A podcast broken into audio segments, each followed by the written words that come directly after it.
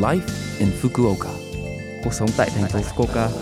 Chương trình này được truyền tải dưới sự hỗ trợ của thành phố Fukuoka. Chào buổi sáng tất cả mọi người, tôi là DJ Lưu Văn Cường. Trong chương trình Live in Fukuoka, chúng tôi sẽ cung cấp thông tin sinh hoạt và đi chơi để mọi người có thể có thời gian vui vẻ và thoải mái ở Fukuoka. Thứ sáu hàng tuần, tôi là Lưu Văn Cường đến từ Việt Nam sẽ truyền tải thông tin đến các bạn. Chỉ một chút thời gian ngắn thôi, nhưng rất mong các bạn hãy cùng đồng hành với mình nhé.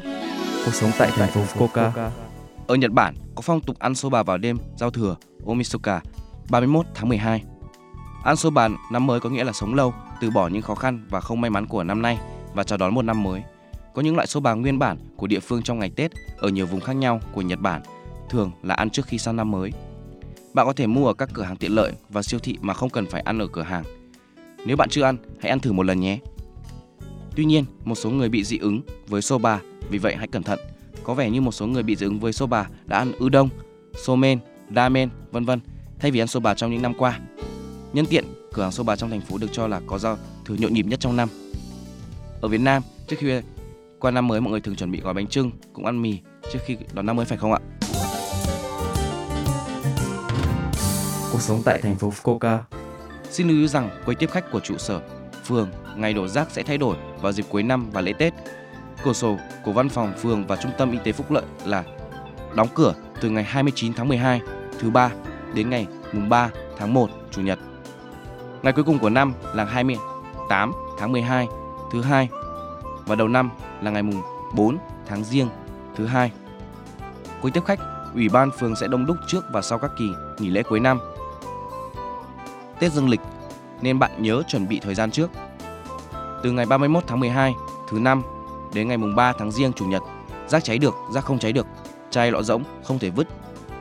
Đối với rác cháy được, vui lòng vứt rác đến nơi quy định cho đến ngày 30 tháng 12 thứ tư.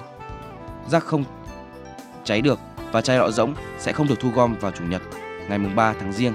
Thay vào đó, hãy đổ rác vào thứ tư ngày 30 tháng 12. Ngoài ra, rác quá khổ sẽ không được tiếp nhận và thu gom từ ngày 29 tháng 12 thứ ba đến ngày mùng 3 tháng Giêng chủ nhật nhật. Gần đây, sau khi áp dụng các biện pháp chống lại sự lây nhiễm của virus corona, số lượng người tương tác với nhau đã tăng lên từng chút một. Nhưng từ nay sẽ có nhiều cơ hội để mọi người tụ tập tại các sự kiện theo mùa như Giáng sinh, giao thừa và năm mới. Hãy đeo khẩu trang, rửa tay và súc miệng thật sạch và tránh ba điều mật. Ba điều mật là một căn phòng mà gió thông không thông qua, là nơi tụ tập của nhiều người, cũng như những người bên cạnh nói chuyện gần.